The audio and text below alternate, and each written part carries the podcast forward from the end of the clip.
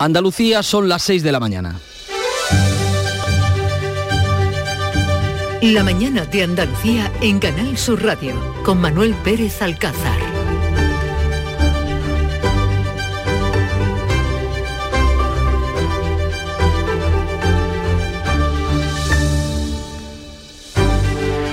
Este viernes, este 9 de septiembre, tenemos una noticia de índole mundial, la muerte de Isabel II.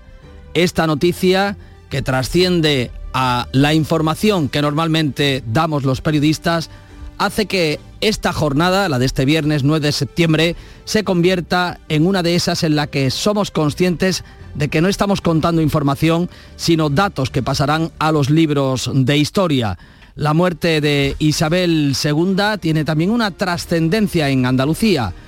Solamente visitó una vez España, fue en el año 88 y estuvo en nuestra tierra.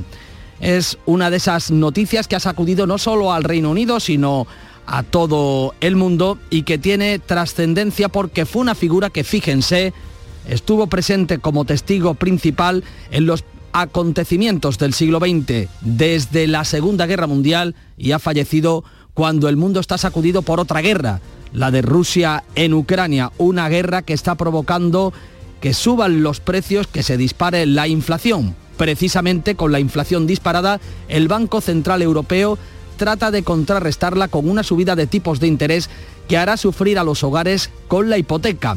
Lejos de encontrar soluciones, el Gobierno mantiene el pulso entre socialistas y Unidas Podemos sobre la propuesta para limitar el precio de la cesta de la compra. En Andalucía, el Gobierno y la oposición abren una ronda de contactos para acordar medidas. Y en la justicia, los vocales conservadores mantienen el pulso y bloquean la renovación de los magistrados pendientes del Tribunal Constitucional en el plazo que exige el Gobierno. Esperan a que se pacte el procedimiento de selección. Este 9 de septiembre que pasará a los libros de historia cómo amanece, miramos al cielo. Olga Moya, buenos días. Hola, buenos días. Cielos poco nubosos en Andalucía con brumas en el litoral mediterráneo y algunas nieblas. Temperaturas en ascenso, salvo las máximas en la vertiente mediterránea. Los vientos soplan de componente oeste o variables, hay poniente en el estrecho. Estas son las temperaturas de una jornada que viene marcada por, como decimos, eh, por el fallecimiento de la reina Isabel II y el ascenso al trono ya de su hijo Carlos. Unas noticias que resumimos enseguida con Olga Moya. Consternación en Reino Unido por la muerte de la reina Isabel II a los 96 años. Su hijo Carlos, a los 74, es el nuevo rey de Inglaterra con el nombre de Carlos III. Tras 70 años de reinado y ser testigo principal de los grandes acontecimientos del siglo XX, Isabel II ha fallecido en el castillo de Balmoral, su residencia de descanso en Escocia. Miles de británicos se congregan desde la tarde de ayer frente a las verjas del Palacio de Buckingham para despedir a su reina. Solo rompen el silencio de vez en cuando los cantos del himno nacional El Dios salva a la reina.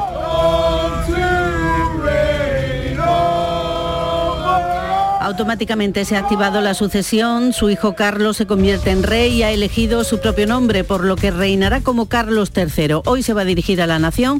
La primera ministra Liz Truss se, se ha referido a él. Hoy la corona pasa, como lo ha hecho durante más de mil años, a nuestro nuevo monarca, nuestro nuevo jefe del Estado, Su Majestad, el Rey Carlos III. Entramos en una nueva era de nuestra historia, tal y como habría deseado Su Majestad. Dios salve al Rey. Con la muerte de la reina se ha activado un complejo protocolo conocido como Operación Puente de Londres. Incluye llamadas y comunicaciones con órdenes concretas a cargo de los diferentes departamentos ministeriales. Una operación que viene acompañada de otra, la Operación Unicornio, que se activa al haber fallecido en Escocia. Será un largo funeral de 10 días. El cadáver de la reina será despedido por su pueblo, primero en Escocia, y luego el féretro será trasladado en tren para regresar al Palacio de Buckingham. Ya en el quinto día marcará en marchará en procesión hasta Westminster, donde permanecerá hasta el octavo día en un féretro abierto al público, antes de recibir sepultura en la cripta del castillo de Windsor junto a su esposo, un ceremonial con un presupuesto de 100 millones de libras. En la comunidad internacional, reacción unánime en el sentimiento de pésame y de dolor. El rey Felipe VI, que tiene lazos familiares con Isabel II, ha enviado un mensaje de condolencia al rey Carlos III, al que se refiere como Su Majestad, querido Carlos. Anoche, desde Sevilla, en el acto institucional de clausura del quinto centenario de la primera vuelta al mundo, lamentaba la muerte de Isabel II. La reina Isabel será recordada como una de las mejores reinas de todos los tiempos, por su dignidad, sentido del deber, coraje y entrega a su pueblo, siempre y en todo momento la ministra principal de Escocia, el presidente de la República de Irlanda, mandatarios de toda la Commonwealth, el presidente de Estados Unidos, el secretario general de la ONU, líderes de la Unión Europea, todos han mostrado su pesar. Pedro Sánchez y Juanma Moreno han expresado el pésame en nombre del pueblo español y del andaluz. En Andalucía residen oficialmente casi 88.300 británicos, principalmente en las provincias de Málaga y de Almería. Somos la única frontera terrestre del continente europeo con Reino Unido a través de Gibraltar. Isabel II ha tenido relación directa con nuestra tierra, con Andalucía, Olga. En la única visita oficial que hizo a España en 1988 estuvo en Sevilla. Junto al duque de Edimburgo visitó la catedral, el archivo de Indias, donde contemplaron una maqueta de lo que sería la Expo 92 y los reales alcázares. Asistió a un espectáculo flamenco, pero no pudo disfrutar de la demostración de caballos andaluces que deseaba ver. Su relación con la familia real española siempre ha sido de familia. Tan solo ha sufrido algún borrón a tenor de Gibraltar, como cuando Isabel II segunda visitó la Roca en viaje de novios. Gibraltar está de luto y llora hoy a su reina.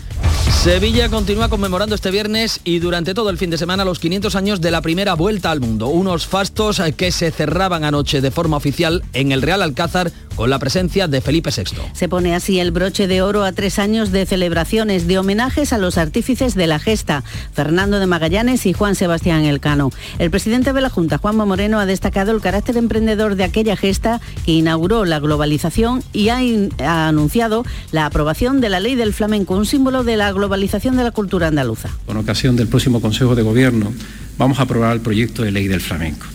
Una herramienta para cuidar, fortalecer, impulsar, difundir, estimular y enseñar también a todos y en los niveles educativos superiores la principal seña de identidad de la cultura andaluza y en gran medida también una de las principales señas de identidad de España.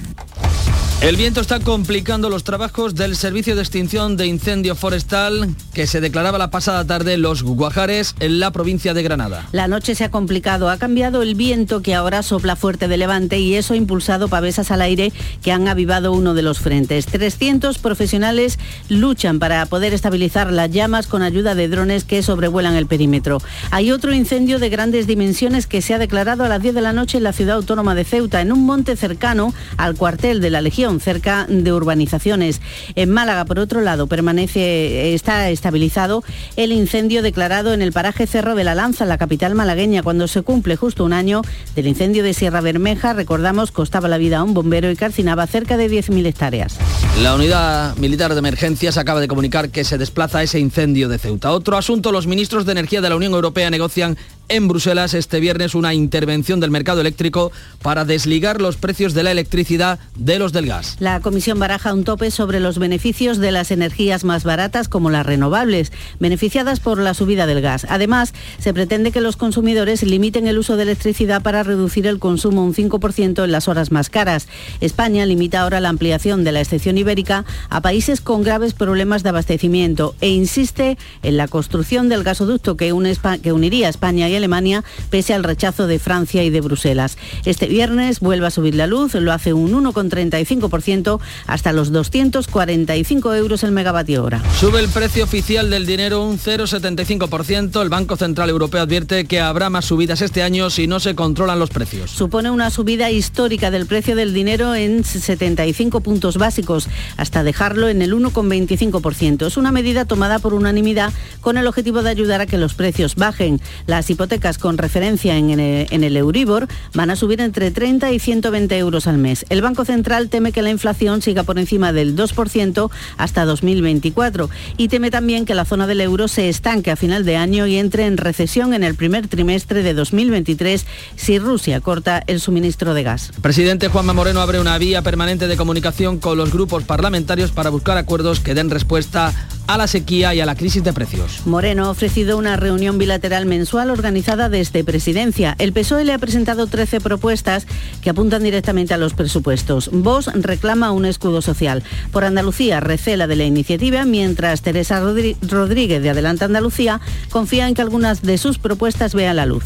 Este viernes volveremos a actualizar los datos del COVID. El Ministerio ha anunciado que el 26 de septiembre comenzará la vacunación de la cuarta dosis y otro asunto, el Consejo del Poder Judicial no ha logrado pactar la renovación de los dos magistrados del Constitucional. El bloque consigue así retrasar el debate hasta que se, se defina el procedimiento. El pleno de este jueves ha servido únicamente para que los vocales fijen las reglas del juego, tal y como proponía el ala conservadora. Eso dificulta que se cumpla el plazo legal para realizar estos nombramientos que expira el 13 de septiembre. Y en los deportes, eh, buen resultado para el Betis en su debut en la Europa League. Los verdiblancos han ganado por 0 a 2 al HKJ Helsinki, mientras la Real Sociedad ha ganado en Old Trafford al Manchester United por 0 a 1. En Conference League, el Villarreal gana 4 a 3 al Lech Poznan. 6 y 11 minutos, la prensa que viene hoy marcada por la noticia a nivel mundial, la muerte de la reina Isabel II de Inglaterra. ¿Qué nos traen, qué nos deparan los titulares de los principales periódicos? Jorge González, buenos días. Hola Manolo, buenos días. Damos un rápido repaso a la prensa nacional. En el país, titular destacado, muere Isabel II, reina de Inglaterra durante 70 años, fue un referente para las monarquías europeas. La imagen de portada en el país, una imagen de la reina en 2015 cargada de joyas sobre un fondo rosa. También en el mundo, la reina más grande, Isabel II, muere apaciblemente a los 96 años en su residencia veraniega de Balmoral, en Escocia, arropada por su familia. En la foto de portada del mundo podemos ver a la reina el día de su coronación, el 2 de junio de 1953. ABC, Eterna Majestad, el Reino Unido llora Isabel II, la reina que condujo a los británicos desde la sangre, sudor y lágrimas de la Segunda Guerra Mundial hasta el divorcio del Brexit. En la fotografía de ABC, a toda página, Isabel II, de espaldas, el pelo completamente blanco, una foto en la que destacan las joyas que lleva, la enorme diadema de diamantes, los pendientes y el collar.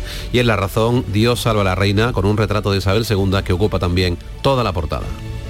Huelga decir que si la prensa española viene cargada de titulares en referencia a la muerte de Isabel II, la internacional, Beatriz Almeda, no será menos. Bueno, hoy, buenos días. Buenos días. Damos la vuelta al mundo con la noticia. El Asahi Shimbun de Japón, un modelo de reina.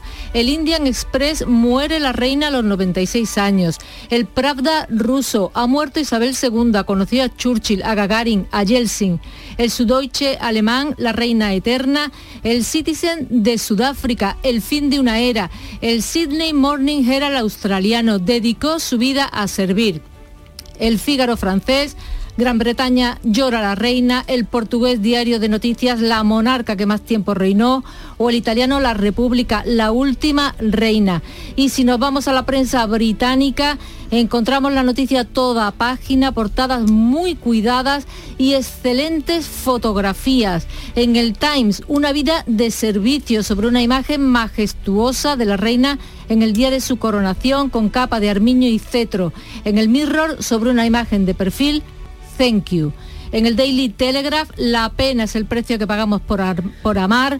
En el Sun, te queremos señora. Y en el Daily Star, cumpliste con tu deber. Gracias Beatriz. Ha estado toda la noche pendiente de las noticias que han llegado del exterior en torno a la muerte de Isabel II y el ascenso al trono de su hijo, de el ya rey Carlos III. Fíjense, solo un dato, solo un detalle.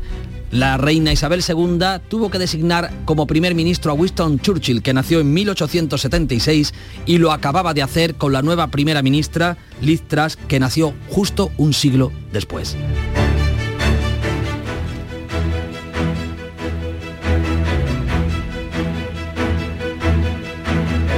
Vamos a repasar qué nos depara este día marcado por eh, el fallecimiento de Isabel II. Olga pues esperamos eh, muchas reacciones que todavía se sigan sucediendo en el día de hoy por este fallecimiento. Hoy también vamos a contar que es el Día Mundial para la Prevención del Suicidio. Habrá un acto oficial con este motivo, estará presidido por la ministra de Sanidad, Carolina Darias. Y es que es un problema social que acabó con la vida de casi 4.000 personas en el año 2020, un 7,5% más que en el año anterior. Y en Alaurín el Grande, en Málaga, el consejero de Medio Ambiente, Ramón Fernández Pacheco, va a asistir al minuto de silencio en de Carlos Martínez Zaro, ese bombero forestal que fallecía en el incendio ocurrido en Sierra Bermeja hace justo un año. También va a anunciar el inicio de obras de emergencia en la zona afectada tras el incendio del pasado julio en la Sierra de Mijas. Así viene el día o así vendrá el día, pero vamos a conocer cómo ha ido la noche que nos ha mm, hecho abrir los ojos, que nos ha despertado Charo Padilla con su Club de los Primeros. Charo, buenos días. Buenos días. Nosotros también hemos estado en el Reino Unido, también el Club de los Primeros nos ha sido... No puede ser menos. Y nos hemos ido a Liverpool, hemos estado en directo hablando con Jeremy Barnes, es director de un colegio allí en Liverpool, y nos ha eh, contado, bueno, cómo son las primeras impresiones, eh, cómo está eh, el país, cómo fue el shock de recibir esa noticia, aunque era esperada, qué sienten por Carlos III, en fin, nos ha hecho una descripción estupenda de cómo vive el Reino Unido estas primeras horas del fallecimiento de su reina y también le he preguntado qué le va a contar a, sus, a sus eh, alumnos, que sobre todo no es la pérdida ya de una abuelita, que es como la sienten ellos, sino el momento histórico que eh, están viviendo. ¿no? En fin, hemos estado en el Reino Unido y hemos estado también eh, hablando sobre los grupos de WhatsApp. Que empieza el colegio, empiezan los grupos de WhatsApp de padres y eso es una locura una locura, pero no solamente los grupos de WhatsApp de padres, los grupos de WhatsApp que tenemos nosotros. ¿Qué me vas a contar? Que de verdad que no tienen fin. Ha sido muy divertido. En fin, ha sido un programa de una hora que se nos ha quedado muy pequeño.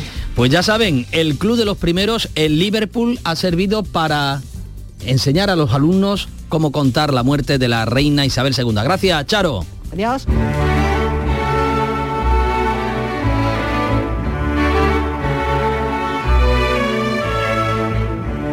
Este viernes, Día Mundial de la Agricultura, haremos nuestro programa en directo desde Elegido, uno de los municipios eh, que ha convertido la agricultura en santo y seña de nuestra economía. Allí estará Jesús Vigorra a partir de las 7 de la mañana. El tempranillo trae hoy sus primeros versos dedicados precisamente a la agricultura. Barbeito.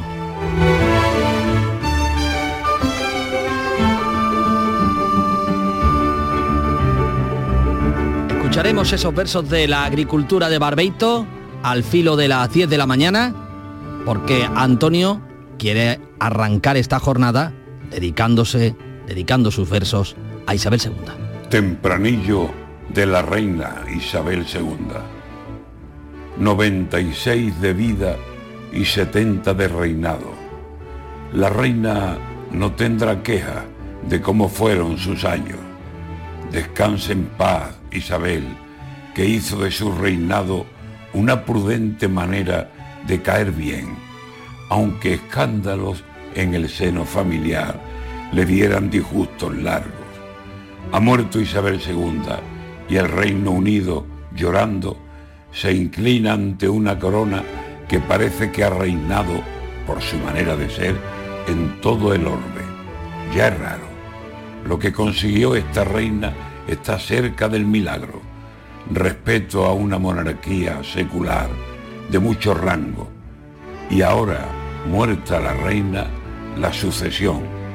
Los palacios comentan por sus paredes qué pasará con el cambio.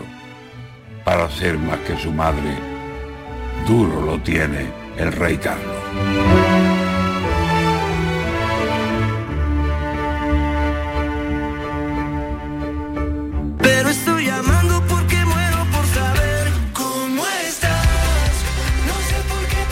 Es el tema 506 de Morat y de Juanes que hoy suena en Canal Fiesta. Morat que hoy estará también en Mairena del Aljarafe.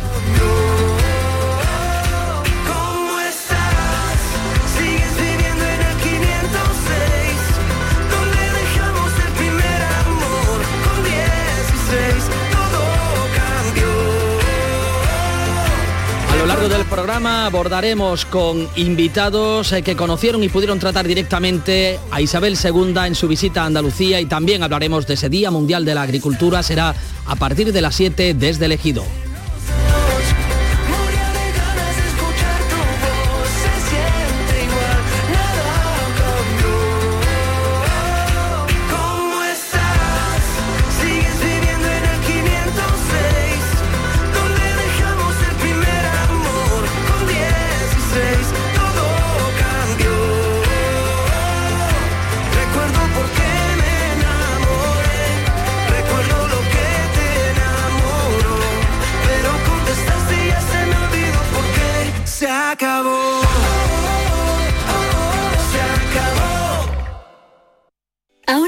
Es el momento de opositar.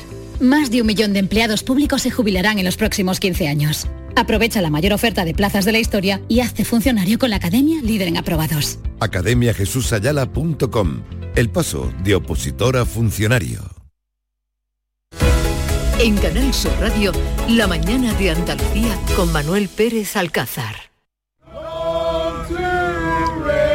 6 y 20 de la mañana, desde la pasada tarde, el Reino Unido llora la muerte de su reina. Miles de británicos se congregan frente a las verjas del Palacio de Buckingham para despedir a Isabel II. Solo rompen el silencio de vez en cuando con los cánticos del himno nacional del Dios salve a la reina. A la primera ministra Liz Truss, que apenas lleva tres días en el cargo, le ha tocado despedirla con un mensaje a la nación.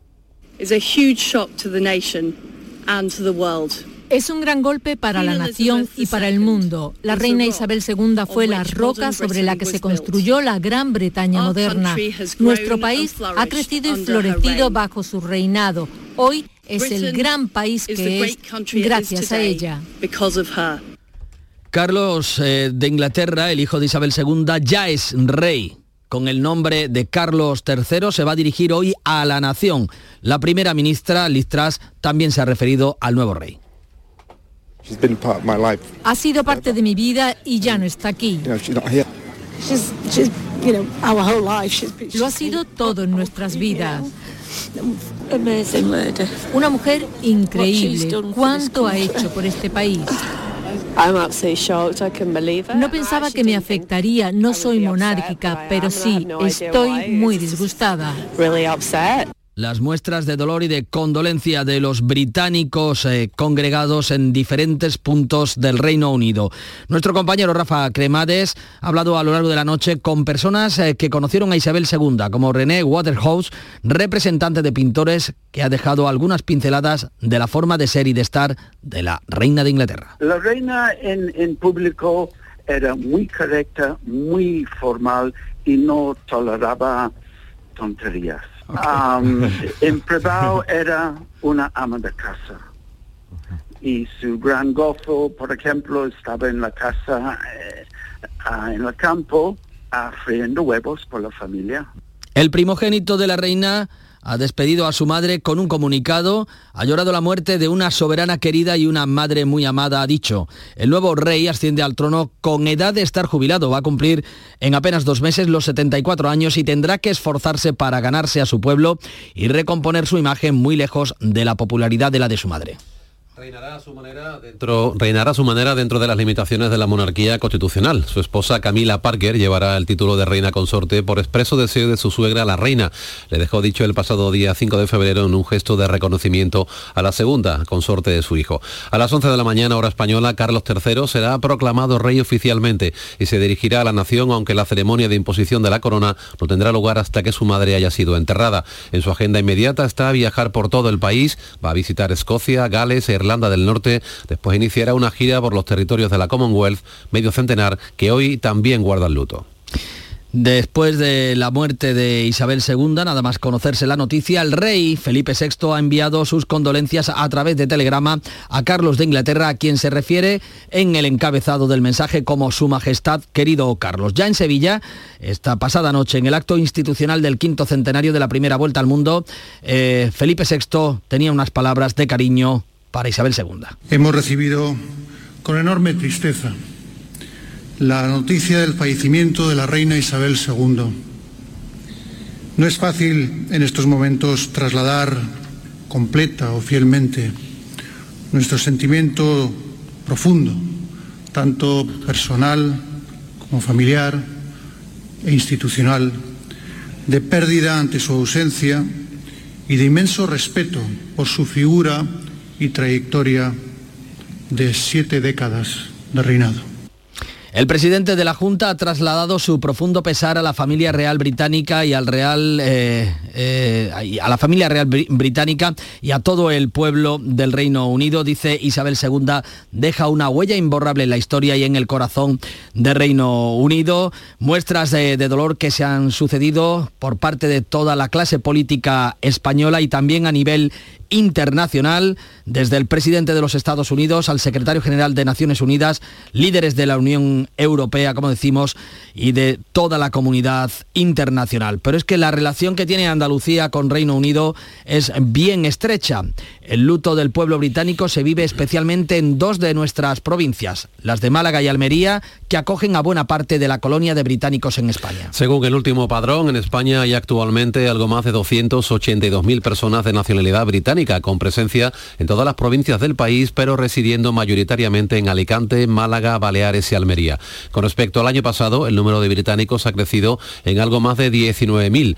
En Andalucía residen casi 88.300 británicos de manera oficial. De ellos, en Málaga residen 53.500 y 17.200 en Almería. El único punto del continente europeo que hace frontera terrestre con Reino Unido se encuentra en Andalucía. La ciudad de la línea vive a diario la relación con Gibraltar, donde también se ha sentido la muerte de Isabel II. El campo de Gibraltar eh, está viviendo de cerca este acontecimiento y en la roca, donde están de luto, se ha acercado Ana Torregrosa. Ana, buenos días. Buenos días. Los gibraltareños lloran hoy a la reina Isabel II. Su fallecimiento ha provocado un gran pesar entre los habitantes de La Roca. Nada más conocerse la noticia, el gobierno de Gibraltar hacía público un comunicado de pésame a la familia real en el que destacan que el pueblo de Gibraltar llorará a su majestad como a un monarca que ha reinado con sabiduría y dedicación incomparable. El ministro principal del Peñón, Fabián Picardo, va a firmar esta mañana en un libro de condolencias en Gibraltar, donde las banderas van a permanecer a media asta hasta el día del funeral de Estado. Se izarán solo temporalmente para la proclamación de adhesión del nuevo soberano. Gibraltar está, desde que ayer se conoció la noticia del fallecimiento, de luto oficial. Se suspenden todos los actos previstos para estos días en La Roca, como la celebración de su National Day, que iba a tener lugar mañana sábado. La reina Isabel II visitó Gibraltar en 1954 durante su viaje de bodas, una visita que pasa por ser uno de los hechos más destacados en el Peñón, pero que en aquel momento, eso sí, fue causa de un encontronazo diplomático entre Reino Unido y España. En Gibraltar estos días tienen previsto, entre otros actos, rendir honor a la reina Isabel II con una salva de 96 cañonazos en el puerto de la base naval gibraltareña. Desde la comarca, desde el campo de Gibraltar, los alcaldes de los distintos municipios han trasladado también mensajes de pésame. Con la muerte de Isabel II se ha activado la denominada Operación Puente de Londres, que viene precedida de otra, la Operación Unicornio, ya que la soberana ha fallecido en Escocia. Serán 10 días eh, para, hasta que se culmine con el sepelio de la reina, 10 días en los que el féretro tendrá que recorrer en trayecto en tren desde Escocia hasta Londres. Jorge Dallas. El puente de Londres ha caído. Con esta frase que recibe la primera ministra y que significa que la reina ha muerto, se abre el protocolo de 10 días hasta que la monarca es enterrada en el castillo de Windsor. La premier británica Liz Truss es el primer miembro del gobierno en hacer una declaración. El fallecimiento de su majestad la reina ha sido un golpe para la nación y para el mundo. El Parlamento británico, así como las cámaras autónomas de Escocia, Gales e Irlanda del Norte, cesan su actividad. Ese protocolo indica además que Carlos es proclamado soberano el día después del fallecimiento.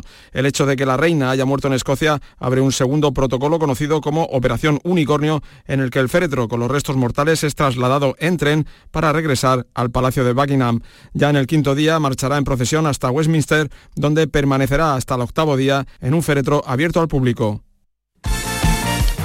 Buen debut del Betis en Europa League. Antonio Camaño, buenos días. Hola, ¿qué tal? Buenos días. El Betis consiguió una victoria muy trabajada ante el HJK Helsinki 0-2 en el debut europeo del conjunto de Pellegrini con dos goles de William José y en un once también lleno de menos habituales. El Betis superó con muchas dificultades un partido que se le complicó al inicio del encuentro con la lesión de Juanmi. Ojo que la lesión puede ser de gravedad. Ayer fue trasladado a un hospital. Hoy en su llegada a Sevilla se le harán pruebas médicas. Claudio Bravo, el portero, el guardameta titular en el día de ayer lo tiene claro. Jugar en césped artificial no les beneficia a los profesionales. En condiciones naturales a lo mejor no, no hubiese tenido las dos lesiones que tuvimos hoy, pero es lo que toca, creo que es algo que, hay, que hay que mirar y hay que tener súper en cuenta. Es complejo cuando no nos toca competir en, en algo que no es normalidad para nosotros. Y mañana sábado vuelve la competición doméstica con la mirada puesta en dos entrenadores de primera. Julen Lopetegui en el Sevilla se enfrenta al español de Barcelona con la intención de una victoria que le haga continuar en el banquillo. Y en el Cádiz también todas las miradas puestas en Sergio González. Lo que pasa que el rival que tiene enfrente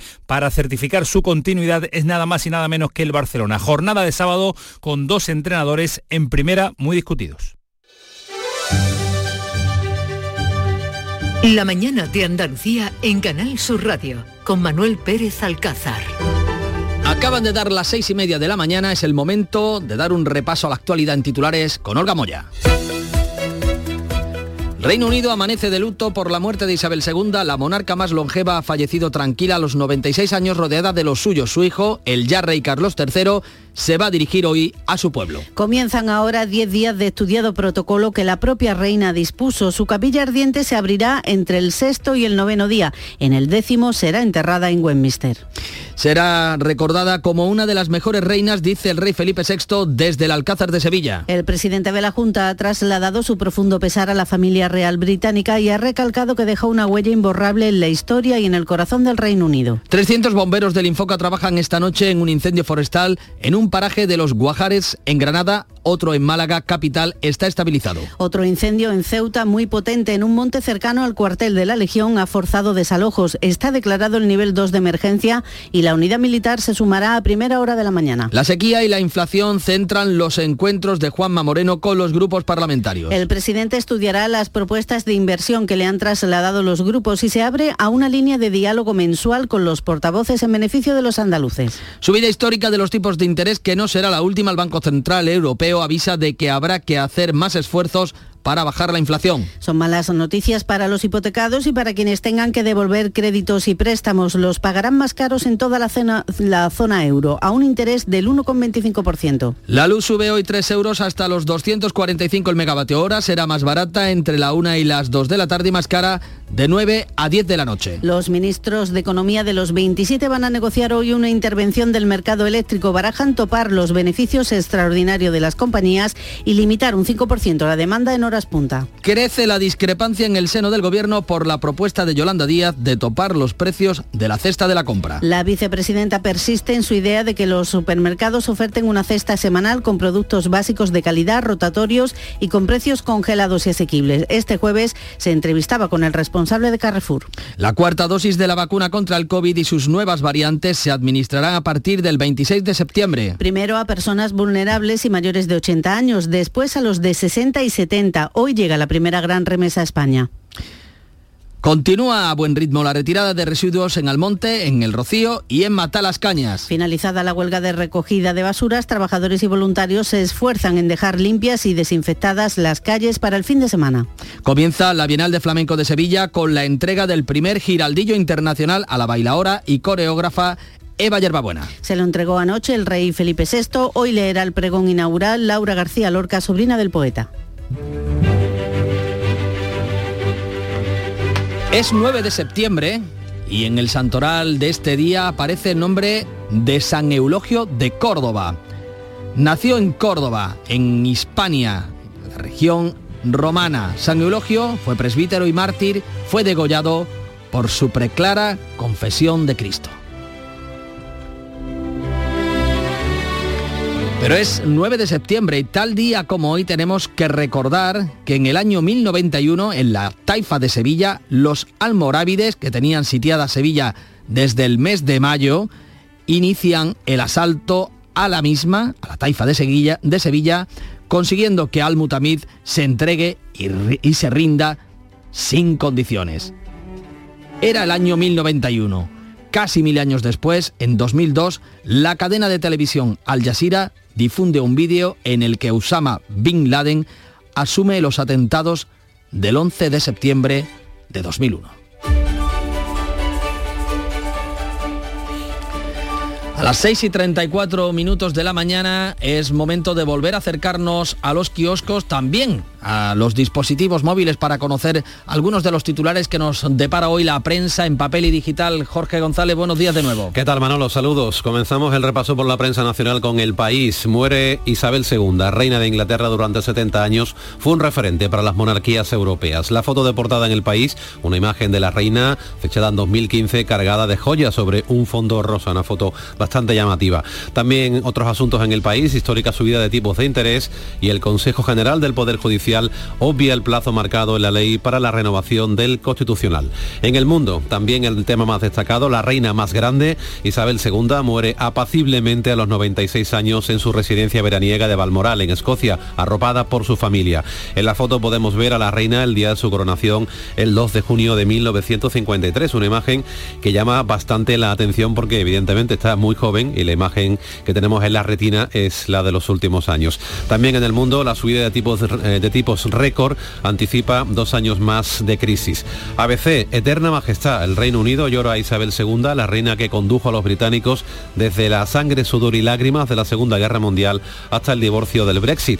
En la imagen de portada, toda página en ABC, como es habitual, se ve Isabel II de espaldas con el pelo completamente blanco, una imagen en la que destacan las joyas que lleva, sobre todo una enorme diadema de diamantes. Y en La Razón, Dios salve a la reina, con un retrato de Isabel II que ocupa también toda la portada. En los Público, Isabel II cierra la era histórico-colonial y Carlos III abre otra de incertidumbres. El confidencial, la muerte de Isabel II golpea a Reino Unido en su momento más débil en décadas. Y el diario.es lleva otro asunto como más destacado. El Banco Central Europeo decide ahogar la economía para acabar con la inflación. Si repasamos también algunas cabeceras de periódicos locales, por supuesto, todos llevan también como noticia destacada el fallecimiento de Isabel II, pero vamos a repasar también otros asuntos más cercanos por ejemplo, Diario de Sevilla, el rey y Sevilla festejan la vuelta al mundo con una imagen de Su Majestad de Felipe VI durante la ceremonia principal que recuerda esos 500 años de la gesta de Magallanes y Elcano, la clausura anoche. Ideal de Granada, Europa se estremece ante la realidad de la zona norte. El defensor del ciudadano relata en el Parlamento Europeo los efectos de los cortes de la luz. En Europa Sur, también prisión provisional ampliada a cuatro años al líder de los Castaña, Tejón y otros 156 acusados por narcotráfico a la espera de que la Junta habilite una sala para ser enjuiciados. Y por último, Ideal de Almería, tan solo el 16% de la energía que se consume en Almería es de fuentes renovables, a pesar de la potencialidad de la provincia por la irradiación solar y por el viento. Y también rápidamente algunos asuntos de la prensa económica. Expansión, el Banco Central Europeo dispara los tipos, subida histórica del 0,75%. Este asunto se repite en otras cabeceras como en cinco días. El Banco Central Europeo sube los tipos en 75 puntos básicos, el mayor aumento de la historia. Y por último, en el economista, también el Banco Central Europeo ejecuta la mayor subida de tipos de su historia con un alza de 75 puntos básicos. 6 y 37 de la mañana. ¡Ea! Ya está ahí el niño del vecino con la pelotita. ¿Pero qué dices, Yuyu? Si ese niño es un figura, ese va a ser un crack. ¡Un crack! La que es una crack es mi mujer, que llamó a Hogar Solar, pusimos las placas solares y ahorramos tela en la factura de la luz. Vaya pelotazo, ¿no? Pelotazo le daba yo al padre del niño. Llama al 955 31 80 80. Hogar Solar, la luz que te ayuda a ahorrar. La tarde de Canal Sur Radio con Mariló Maldonado tiene las mejores historias y las más emocionantes. Un programa para disfrutar de la tarde, cercano, pendiente de la actualidad, con un café con humor, te escucho en tu radio. La tarde de Canal Sur Radio con Mariló Maldonado, de lunes a viernes a las 3 de la tarde. Canal Sur Radio, la radio de Andalucía.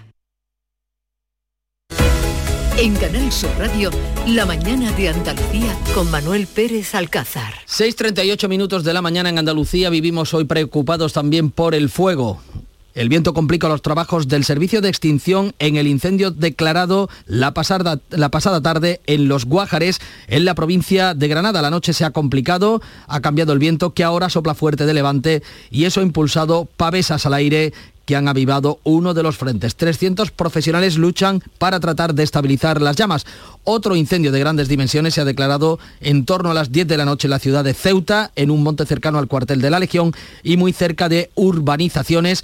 La unidad militar de urgencia se ha desplazado hasta la ciudad autónoma y en Málaga permanece activo el fuego declarado en el paraje del Cerro de la Lanza, en la capital malagueña, fíjense, justo cuando se cumple un año del de Sierra Bermeja que costó la vida a un bombero y que calcinó 10.000 hectáreas. Pero este viernes es día también de volver a hablarles de economía. Es un día clave porque el precio de la tarifa eléctrica vuelve a registrar un alza, va a alcanzar los 245 euros el megavatio hora justo cuando eh, los ministros de Energía de la Unión Europea van a celebrar una reunión extraordinaria para negociar una intervención del mercado eléctrico para desligar los precios de la electricidad de los del gas. Jorge. Una de las principales ideas que maneja la Comisión Europea es un tope sobre los beneficios extraordinarios que están obteniendo las energías más baratas, como las renovables, al haberse inflado los precios por el aumento del coste del gas.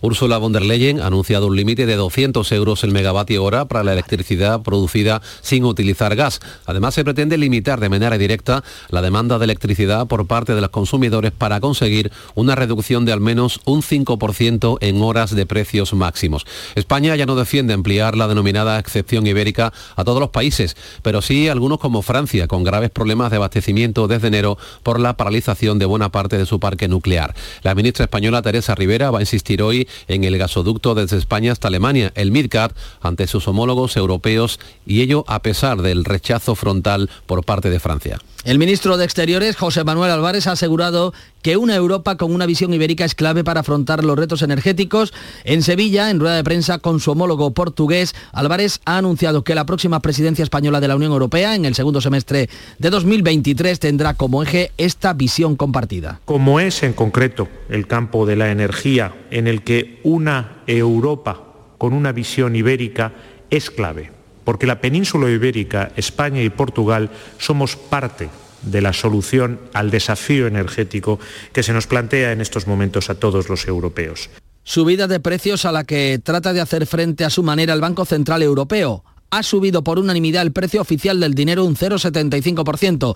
Avanza que habrá más subidas de los tipos de interés en lo que va de año, en lo que resta de año, si no se controlan los precios. Además, da por sentado que la economía se va a contraer más de lo previsto en su reunión anterior y que la inflación seguirá por encima del 2% hasta el año 2024. José Antonio del Saz. El Consejo de Gobierno del Banco Central Europeo ha reaccionado ante la persistencia de la inflación con una subida histórica del precio del dinero.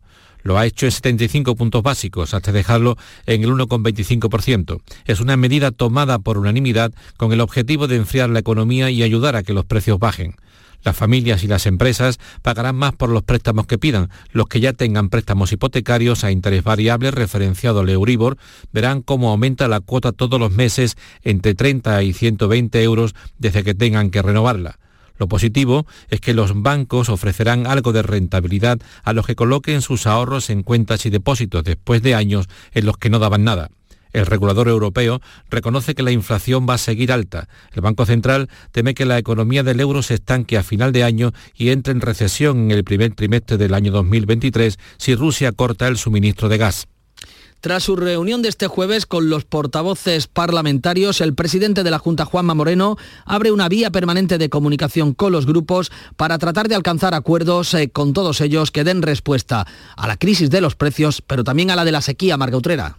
El pleno extraordinario celebrado este jueves. Moreno ha ofrecido a los portavoces una reunión bilateral mensual organizada desde Presidencia. Quieren materializar su apuesta por el diálogo y la estabilidad para ejercer una mayoría diferente. Así lo ha expuesto el consejero Antonio Sanz. Somos el gobierno del diálogo. No se trata de ningún eslogan, porque lo demostramos con acciones constantes. El popular Tony Martín ha insistido en que las decisiones parlamentarias deben buscar el consenso. Recojan en la medida de lo posible la mayor parte de las sensibilidades. Juan Espadas ha presentado 13 propuestas del PSOE y apunta directamente a los presupuestos. ¿Incorporará alguna medida del Partido Socialista? Nosotros vamos a intentarlo. Vox reclama un escudo social y espera que no se trate de una pose. Manuel Gavira. Nosotros pensamos que lo que intenta es aparentar cierto consenso entre todos los grupos. Inma Nieto, de Por Andalucía, ve de momento más rodillo que mano tendida. No obstante, nuestra disponibilidad es plena. Desde Adelante Andalucía, Teresa Rodríguez confía en que algunas de sus iniciativas vean la luz. Incluso sé fruto de un acuerdo con el gobierno actual. Todos han coincidido en la cordialidad de los encuentros y la disposición al diálogo.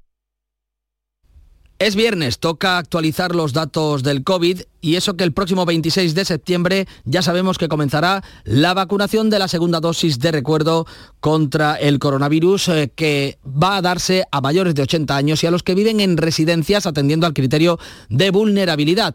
Después se administrará a los mayores de 60 años. El Ministerio de Sanidad ha informado que la primera remesa de vacunas adaptadas a la variante Omicron se va a distribuir la próxima semana a todas las comunidades autónomas. Sanidad espera recibir 10 millones de estas dosis fabricadas por Pfizer y por Moderna a lo largo del mes de septiembre. Como decimos, hoy actualizaremos los datos, los últimos, los del martes eh, hablaban de 514 nuevos positivos y 14 fallecidos, suponían un leve descenso respecto al eh, viernes anterior. También se van a actualizar hoy los datos de la viruela del mono, que el martes quedaban en 146 casos en nuestra comunidad, 68 en investigación cuando sabemos que Salud Pública ha establecido iniciar a partir del 17 de octubre la campaña de vacunación de la gripe estacional en función de la disponibilidad y las circunstancias de los diferentes eh, territorios. Volvemos a hablarles del Consejo General del Poder Judicial. No ha conseguido pactar los dos magistrados que le compete nombrar para el Tribunal Constitucional en el Pleno Extraordinario de este jueves. El bloque conservador consigue así retrasar el debate sobre los candidatos para dar prioridad al procedimiento y alejar la posibilidad de hacerlo en plazo, Marisa del Barrio. El pleno extraordinario celebrado este jueves ha servido únicamente para que los vocales fijen las reglas del juego, tal y como proponía el ala conservadora. Eso dificulta que se cumpla el plazo legal para realizar los nombramientos que expira el 13 de septiembre. Después de cuatro horas y un receso, los vocales del Consejo han establecido las normas de convocatoria de un nuevo pleno, propuesta de candidatos y votación. Se celebrará un nuevo pleno cuando haya al menos dos candidatos y a propuesta del presidente Carlos Lesmes o cuando lo pidan al menos cinco vocales. Pueden añadir más candidaturas una vez convocado ese pleno, aunque se votará un máximo de dos candidatos en cada ronda de votación. La designación estará concluida cuando los aspirantes consigan 12 votos, es decir, la mayoría de tres quintos necesaria. El problema de fondo es que si el Consejo General no propone sus dos magistrados, no está claro que el Constitucional pueda renovarse, aunque el Gobierno sí designara a sus dos candidatos. Hay dudas sobre la posibilidad legal de que los dos designados por el Ejecutivo puedan tomar posesión del cargo sin el concurso de la otra mitad la del Consejo General del Poder Judicial. La Fiscalía ha pedido al Tribunal Superior de Justicia de Andalucía que no admita a trámite la querella por prevaricación y maltrato institucional que Juana Rivas ha presentado contra Manuel Piñar. Es el juez que la condenó inicialmente a sus cinco años de prisión, Antonio Valverde. Además, el Ministerio Público solicita también que se imponga a Juana Rivas una multa de 5.000 euros por abuso de derecho. La querella contra el juez Piñar se presentó por un delito continuado de prevaricación judicial y atentado contra la integridad moral, es decir, por maltrato institucional por las supuestas decisiones ilegales adoptadas por el juez durante la tramitación del caso.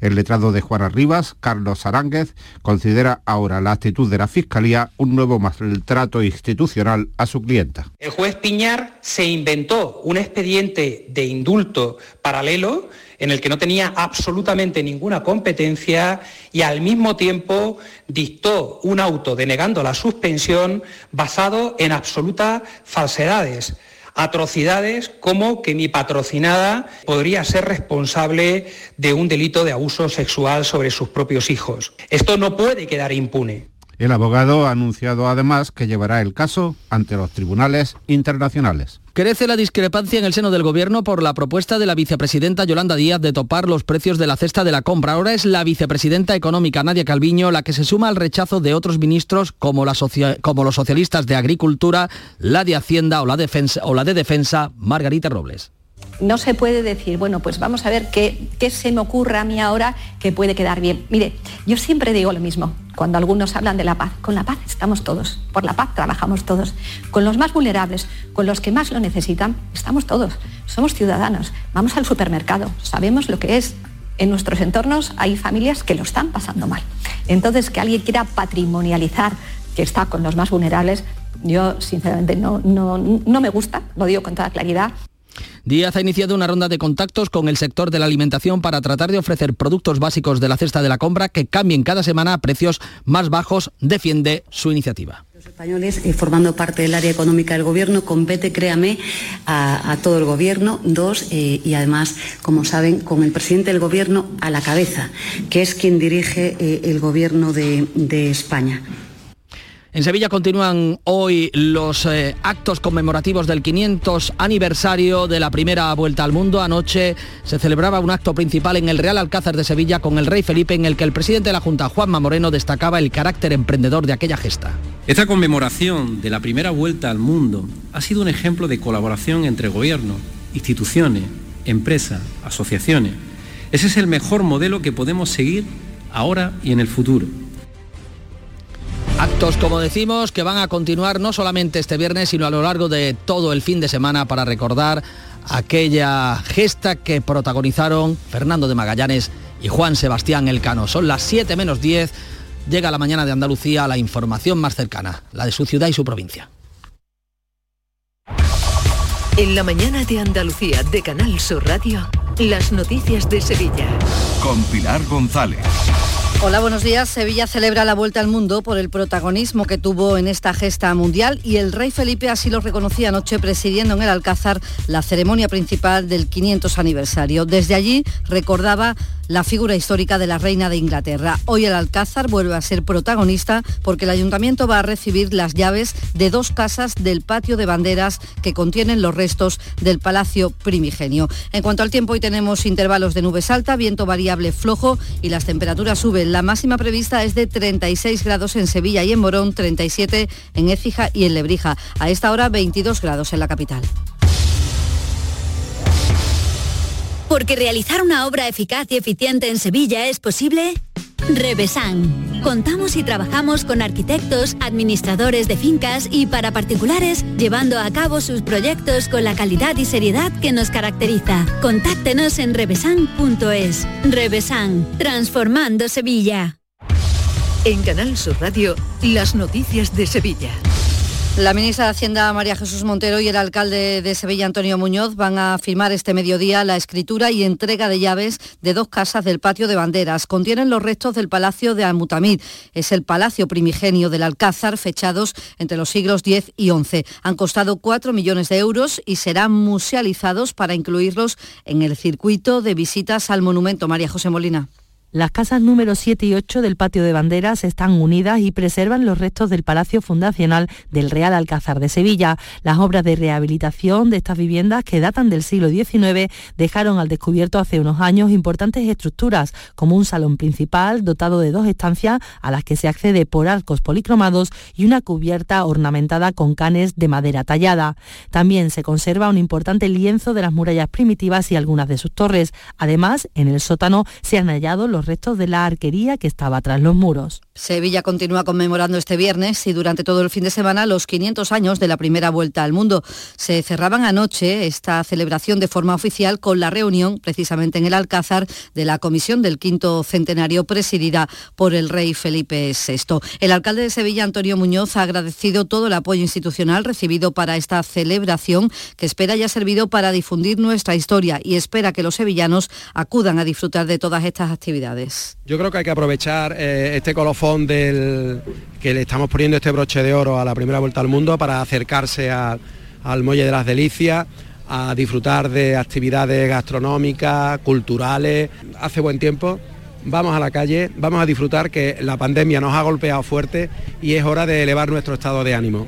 La Plaza de España es una cita importante esta noche a las 10, espectáculo de luces con 300 drones. Habrá dos pases a las 10 y 10 y media. Recrearán estas luces, estos drones, imágenes y palabras vinculadas con la gesta de Magallanes y el Cano. Se recomienda el público vaya a la avenida Pedro de Lasso, que está dentro del Parque María Luisa, en la mitad más cercana a la Plaza de España, desde cuyo centro volarán los drones. El espectáculo dura unos 20 minutos. El consejero de Turismo y Cultural, Arturo Bernal, ha destacado en Canal Sur Radio la importancia de celebrar el regreso de la primera vuelta al mundo, una gesta histórica que sitúa a Sevilla en el centro del mundo este es nuestro acto, este es el acto que nos define como andaluces, el que llevó nuestra forma de vivir, nuestra forma de pensar, nuestra cultura al mundo y descubrió un nuevo mundo. Ellos no lo sabían, 244 se embarcaron, 18 llegaron, ellos no lo sabían, pero habían descubierto un nuevo mundo, habían, habían inventado la globalización. En el Muelle de las Delicias está la nao Victoria, además de los tres navíos históricos y el Audaz de la Armada, todos visitables. La entrada se puede comprar allí o por internet, 6 euros para niños, 12 adultos o abono familiar por 30 euros. Un poco más arriba del río, en Tablada, van a atracar entre hoy y mañana dos cruceros. El presidente del puerto, Rafael Carmona, ha explicado que se traslada el lugar habitual de atraque de los yates crucero por este festival náutico que se está celebrando. El festival marítimo se realiza en el muelle de las Delicias, pues a los dos cruceros los hemos trasladado al muelle de Tablada.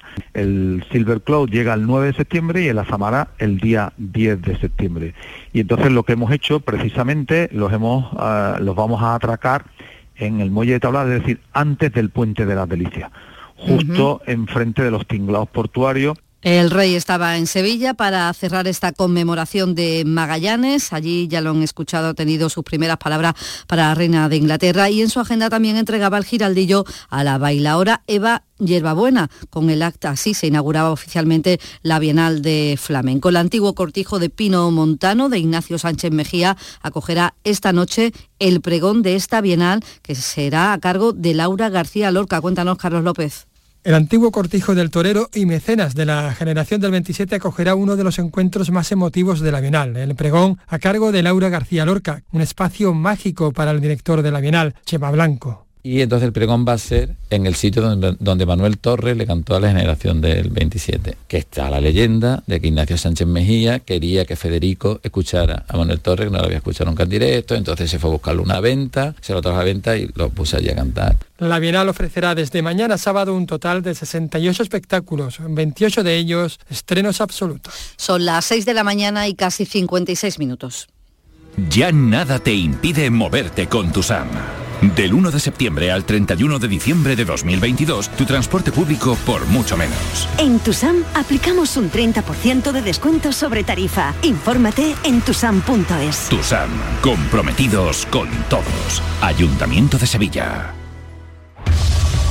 Las noticias de Sevilla.